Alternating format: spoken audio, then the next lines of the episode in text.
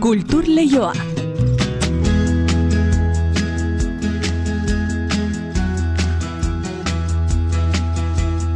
Enereiz gorrotxategi arratsaldeon. Arratsaldeon inigo. Beraz, erresuma batutik lehen biziko aldiz atera den lan bat, bihar Euskal Herrian entzungo dugu eta gainera euskeraz. Bai, hala da.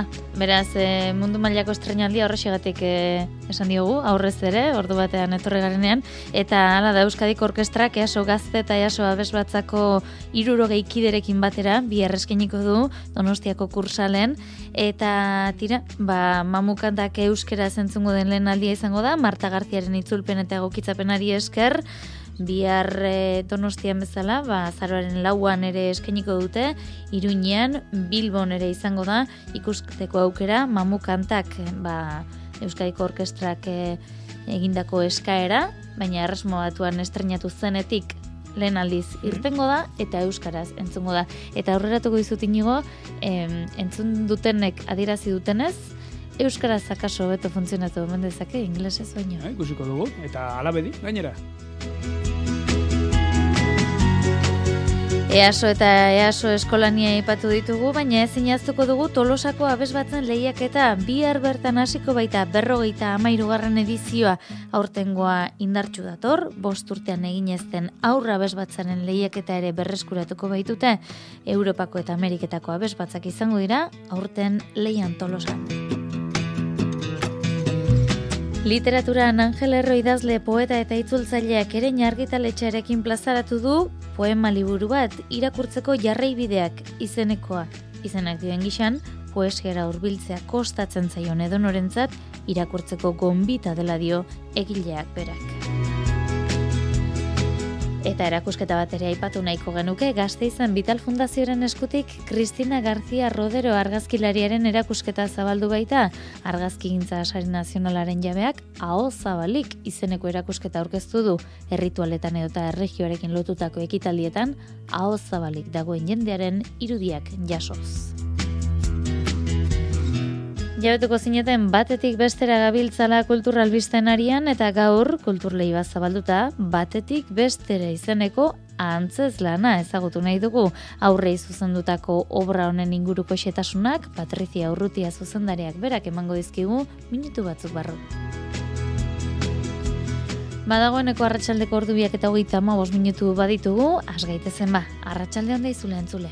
Kultur lehioa zabaltzeragoaz, Euskadi irratian.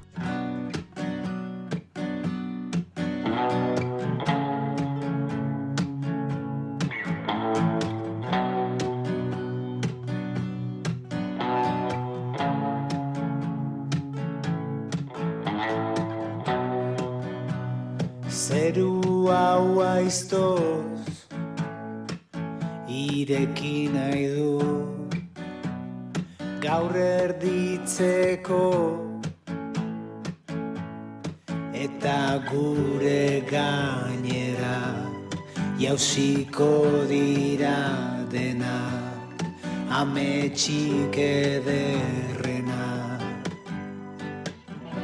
Jon Basaguren eta Libe Garzia de Kortazarren proiektua da pasadena eta hoxe ezagutarazi duten azken lana lanik berriena zerua ireki izenekoa gu gaur kulturleioa zabaltzeko erabiliko dugu ba.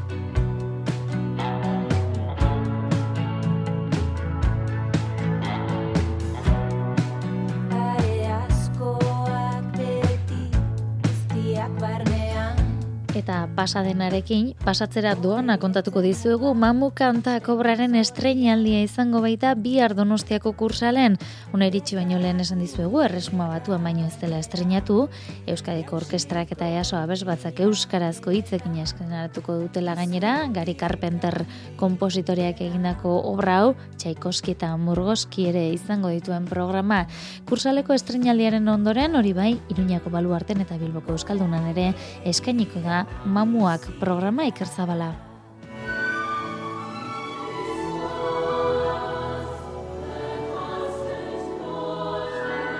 Proiektu honen sustraiak pandemia aurreko garaian daude. Orduan, Eskoziako, Birminghamgo eta Liverpooleko orkestrek Euskadiko orkestrarekin batera Gary Carpenter kompositore entzutetsuari enkargu egin zioten, korua protagonista izango zen obra egin zezan. Ondorioa, hiru urteren ondoren ikusiko dugu Euskal Herrian. Ghost Songs du izenburua jatorriz, baina Euskaraz denean, mamu kantak bezala estrenatuko da bere handian e, mitologiko kit e, lainoen irudi hoiekin lotutako Stevenson eta bueno, eta beste egile batzuen e, e, tekstuz egin, egin duguna da, bueno, interpretatu baina euskarazko zioan, bai? E, Marta Garziak hartu zituen testuak, interpretatu egin zituen arlo poetikoan, az gero egokitu egin zituen testu e, itzulpen guzti horiek, karo, musikan.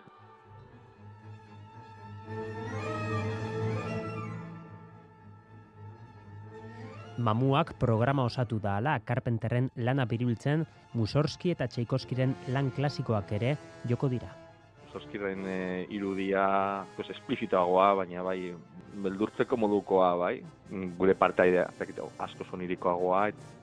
Hitzetan, Mario Nangus edo Robert Louis Stevensonen poemak daude Marta Garziak euskaratuak, Mirandaren ustetan, euskaraz are hobeto funtzionatzen du Carpenterren obra musikalak pospozik gabe, e, maitzarekin gainea ez dula galdu ezer, eta nik esango nuke baita, igual ritmiko ere irabazin digula.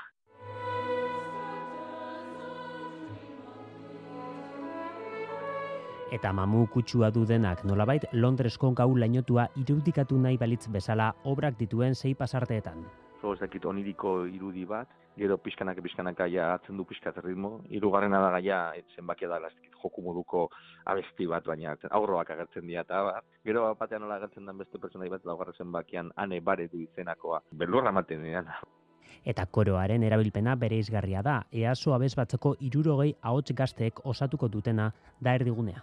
Koroen aurren eta gazten koroen partaietza dela nuklear aiedia erdia eta e, kontzerturen parte honetan e, den, den, den, den, den dena dago zentratua koroak egiten duen papera. Gutxitan egiten da ez da bakarrik oso bai, esango nuke mundu osoa. Euskadiko Orkestrak Roberto Fueresen zuzendaritzapean bere formaturik handiena plazaratuko du mamuak programa hau jotzeko.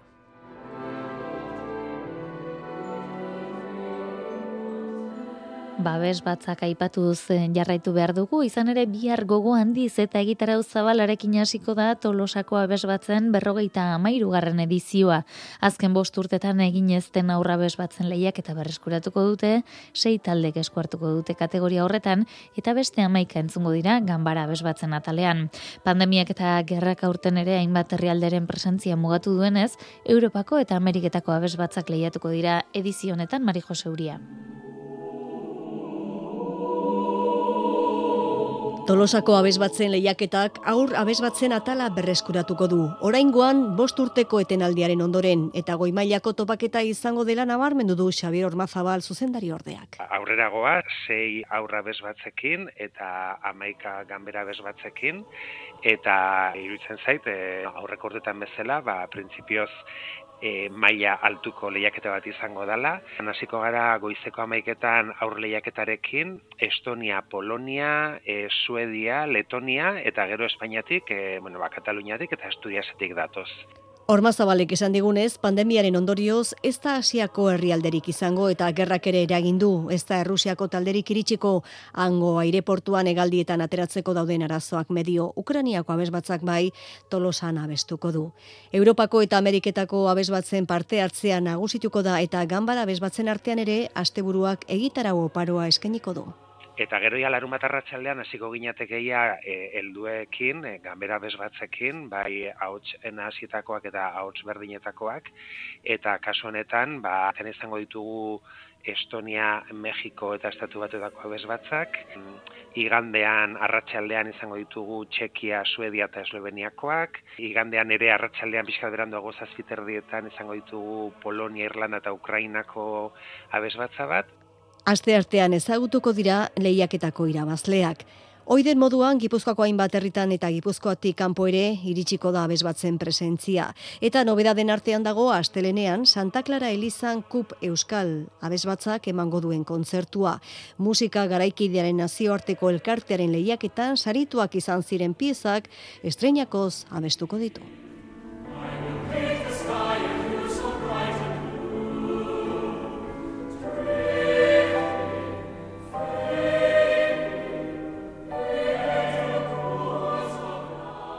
Kultur Leioa Euskadi Irratian.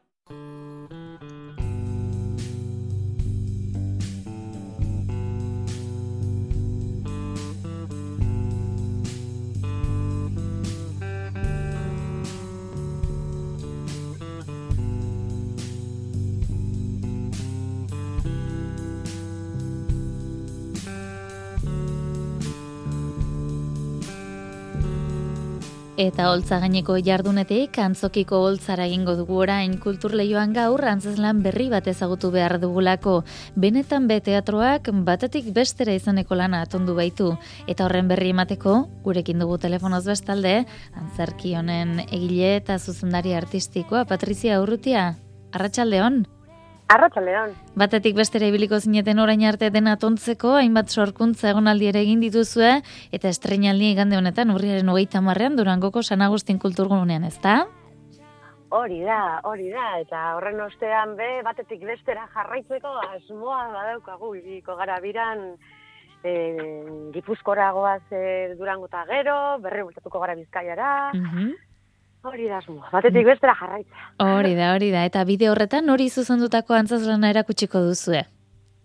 Bar, e, aurre, bai, bueno, izan ere, hiru urtetik gorako entzat dela esaten dugu, ez delako bakarrik e, aurrei zuzenduta, baizik eta Mhm. e, hortik gorako adin guztientzako erreferentziak eta eta keinuak egongo direlako. Eta ze kontatzen du zein da ardatza? Txorien Ba- migrazioa eta gizakiaren ez da?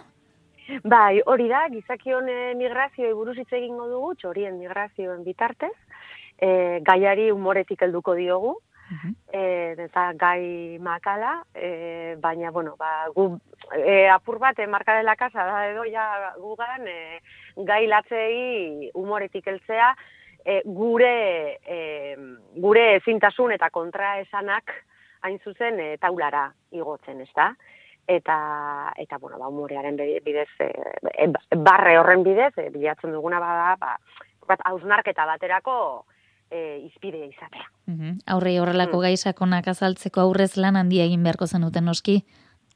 E, bai, bai dugu, e, batetik e, ikerketa lan sakona, ez, e, ba, e, bai e, e, giza, zera, ba, bai ongitorri refusiatuekin, asundu harrera herriako lagunekin, e, zeharreko e, beste lagun batzuekin be bai, e, ikerketa sakona egin dugu, baina baita ere, e, ba, Basque Center for Climate Change, edo BCIRU deitzen dana, eta Ber Centerreko lankideekin, ze mm, mm, txorien gaia ez da e, metafora hutsa izango, ez da? Ez, ez ditugu txoriak aukeratu, edo zein, beste edo zein e, e, animalia aukeratu genezaken bezala, baizik eta e, ideia da aldi berean, e, ba, gure biodibertsitatea e, ezagutu, e, e, eta biodibertsitate horren e, babesa eta maitasuna sustatzea. Mhm. da? eta ezagutza hori e, sustatzea, eta oso zorrotzak izan gara horretan.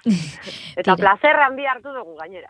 Tira, horrelako ba, antzeslan bat, hainbeste edukirekin eta hainbeste mamirekin ez zuzeneko musikarekin ere jantziko duzu, hori ez da askotan ikusten antzeslanetan.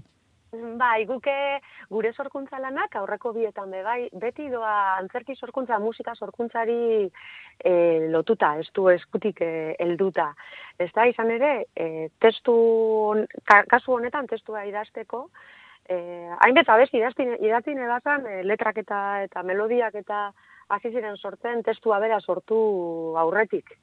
E, eta bai, e, abesten dugu zainbete kantu zuzenean, eta e, mu, eta musika sorkuntza horretan ba segitu arte aurrekoetan bezala eduki dugu e, bidai lagun. Eta eta bai, horretan gabiz oso polita gaur egin dugu goizean e, ikaslentzako aurre estrainaldi bat. Aha. eta oso momentu politak egon dira e, ba, sorpresa hartu dugu hainbat momentutan. Mm. Musikaldetik ere. Bai.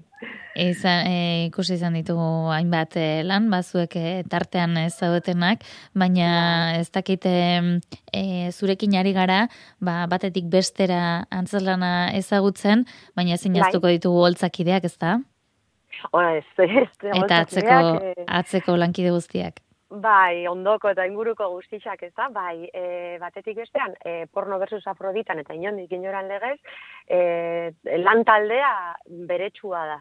Eta holtzan berriro ere, e, John Zumelaga eta Juan Jotero eta nineu e, egongo gara, zuzendaritzan aurreko bizetan be egon zan bezala Elena, Elena, Elena Olivieri dago, e, eta bueno, eta laguntzen be bai kanpo begira neuki ditugu beste lagun batzuk, Pablo Ibarluze aurrekoetan bezala eta eta gero musikan aserutu arte aipatu dut, mm -hmm. e, e, amaia garate, jantzietan e, emate hartu bezaretik e, daukagu rengoan, Robert Quintana e, grafikan, eta mm -hmm. kartelak eta esku programa oso politxak, oso posiko begia zen, e, e, lantalde guztiagaz, ester terradas ere dekogu, terradas ditzu esaten da, e, ekoiztenean lanean, bai, eta ez dut ez da lainorra astu. Eta bueno, gero, bidaia honetan, bidaia honetan, e, betiko legez, ba, inguruan dekoguz, bultzatzaile eta eta eta bueno eta lagun e, zinbestekoak ba bueno ba hori da eh San Agustin kulturareto kulturgunea e, sopelako kurtzio eh bueno sareako hainbete beste hainbete teatro bilboko arrobia be bai gala e, laguntza eskainiozku eta eta laguntza horiek eh ba, eusko jarloritza berak Eh, eh, arropaineko arragua, lekeitioko arropaineko arragua, parece que manda un Oscar. Nago hemen mundu guztia. Ama eta aita izendatzea falta ya. Hori da, hori da.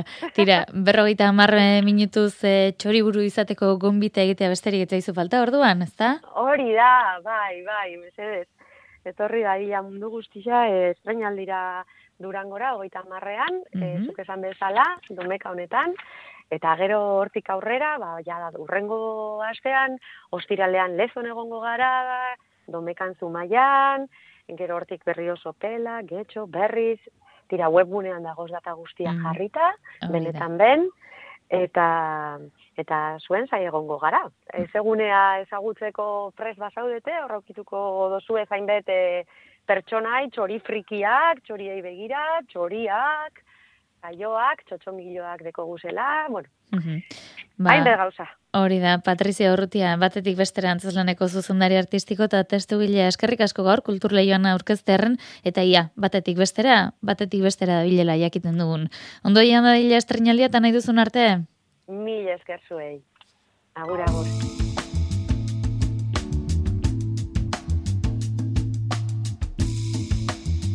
Eta antzerketik antzerkira gazteizko nazioarteko antzerki jaialdira iritsi baita edizionetan izango den antzelanik esanguratsuena Peter Brook antzerkigilaren Tempest Project. Peter Brook antzerkigile eta zuzendari ezaguna uztailan hiltzen eta berak sortu eta zuzendutako azken antzezlana gazteizen izatean nabarmentzekoa da. William Shakespeareen La Tempesta testuan oinarritua, frantsesezko bertsioa egin zuen Brookek bere bikotearekin, Marielen Etienekin, askatasunaren desioan oinarri oinarritzen den lana da eta frantsesez eskainiko da gaztelerazko azpitituluekin. Gaur eta bihar gazteizko printzipala antzokian izango da ikusgai, arratsaldeko zazpiterriatatik aurrera mailo derriozola. Antzeslan honekin gazteizko nazioarteko antzerki jaialdia komenaldia eskaini nahi dio Peter Brook antzerki gileari. Pandemia garaian, antzerki lantegi batean eginiko ikerketa batetik abiatutako antzeslana da Tempest Project. Maria Helenetien bikotearekin hasi zen Peter Brook, Shakespeareen testua ulantzen eta frantses bertsioa sortu zuten. Orain, Brook hil ondoren nazioarteko bira egiten ari dira antzeslanarekin. Bere estiloan egindako lana da, beharrezkoak diren elementuak besterik ez daude bertan, Peter Brooken mundua sortzeko nahikoa dira, egurrezko enbor batzuk, bastoi bat eta liburu bat, eta horren inguruan pertsonaiak askatasunari buruz hitz egiten etxipenez oroitzen duten oinarrizko kontzeptu gisa. Horietako bat da Marilu Marini Argentinarra. El trabajo con Peter y con María Elena fue también revelador. Yo diría que es una uh -huh. aproximación profundamente humana y terriblemente humana. Bertsio berri honek aurrekoei gain hartzen diela adierazi du bere aldetik Maria Helenetien Peter Brooken bikoteak eta antzeslanaren zuzendaria. Mejor. C'est tout. Mejor, mejor. Ça, je jure. Mais réellement, mejor. Même Peter Pala, Peter là. Peter Brook fizikoki ezpadago ere antzeslanean hor dagoela adierazi du bere bikoteak. Tempest Project, gaur eta bihar, gazteizko printzipal antzokian.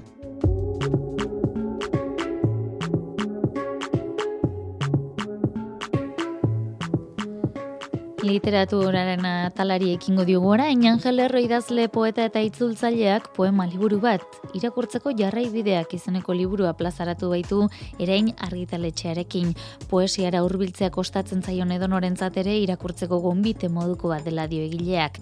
Duela zenbait urte idatzitako poemak eta gaurkoak biltzen ditu Iaz Blas de Otero Angela Figuera lehiaketaren saria eskuratu zuen liburuak. Mari Jose Uriak ditu xetasunak Poesia irakurtzeko, ulertzeko zaila dela pentsatu duten horiek ere kontutan izan ditu Angel Errok. Jolas modura ironia puntuarekin erantzi du izen buruan, irakurtzeko jarraibideak izeneko azpiritu. Bueno, jolas bat da, gehien bat. Egia da, poema batzuk horrekin zer ikusia daukatela eta ez dela erabat gezurra hau. Izenburu, olgatari eta jolastari honek laguntzen alzuela pixka bat, ez, e, poesiari beldurra dion jendeak, ez, urbiltze din, ez, eta hau, ez dakit, azkenian batzutan poeta jendea eta ez? Oso, oso goi arnaz ibiltzen gara, ez? Ba, urbildu nahi izan dit esan ez, ez? Hau, liburu sencillo bada edo hala izatea nahi dut. Blas de Otero Angela Figuera poesia lehiak eta saria eskuratu zuenean galdetu zioten poema liburuan aurkituko dugunaz eta antzekoa luzatu digu ere. Eta nik, behar azkarri girantzu nion, e, amodio, amodioari buruz uste dut. Ez da, uste dut, duda horretan oraindik jarraitzen dut. Oraindik ez dut argi amodiozko poema tegi bat ote den, ze gaina oso zabala da amodioaren espektroa, ez? Izan daiteke amodioa desamodioa, izan daiteke persona batekikoa, izan daiteke paisaia batekikoa, zure buruarekikoa, izan daiteke hitzekikoa, hizkuntza batekikoa, hainbat hori infinitua izan daiteke. Erorkizuna, lagun bat, etxeratzea, oi gaua, edota orain bere hautzean entzungo dugun, iragarki laburra ulerkiak daude, ia berroi bat biltzen dituen bilduman. Iezkortasuna erosiko nuke, jainkozkoa, sasoi honean eta gutxi erabilia, argitsua, egualdera begirakoa bada hobe. Munduko liburu guztiak... Garai ezberdinetako testuak daude, duela amaika bat urte idatzitakoak edota oraingoak? Hemen daude orain amaika urte baino lehenago egindako batzuk, ez? Behar bada gaur egun nirekin identifikazio gutxiago sentitu dezaketa denak, baina bueno, nire garaibateko erretratu ere badirenak. Badaude poema liburu proiektu galduetatik erreskatatu ditudan poema solteak, ez? Pena dituenak ez galduko zirelako tiradera batean gordeta. Eta hori ere, ustez, jatorri kaotiko hori niretzat altxor bat izan daiteke, ez? Angel Erroren poema liburu bat irakurtzeko jarraibideak liburua erein argitaletxeak plazaratu du.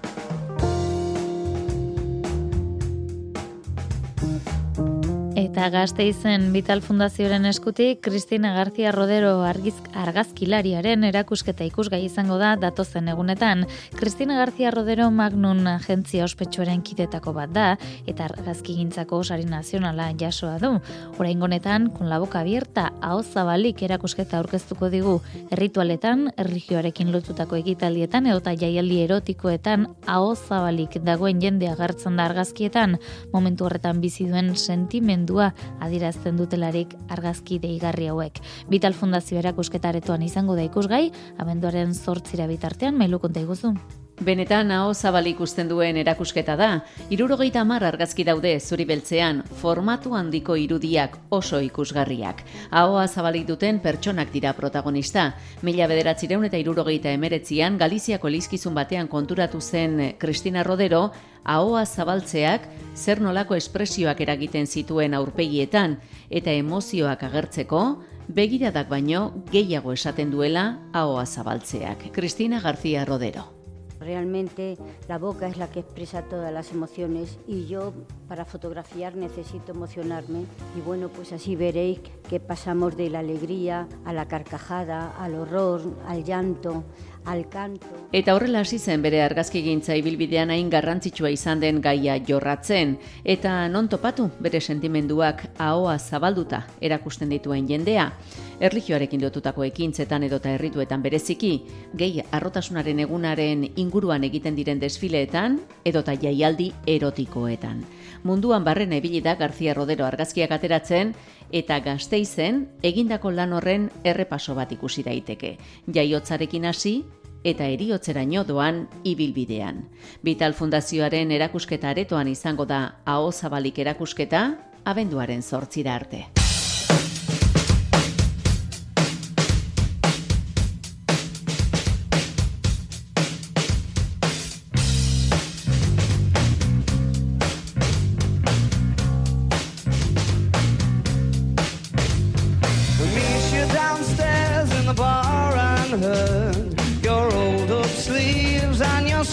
T-shirts. Said, what did you do with him today? Then sniffed me out like I was Tanqueray.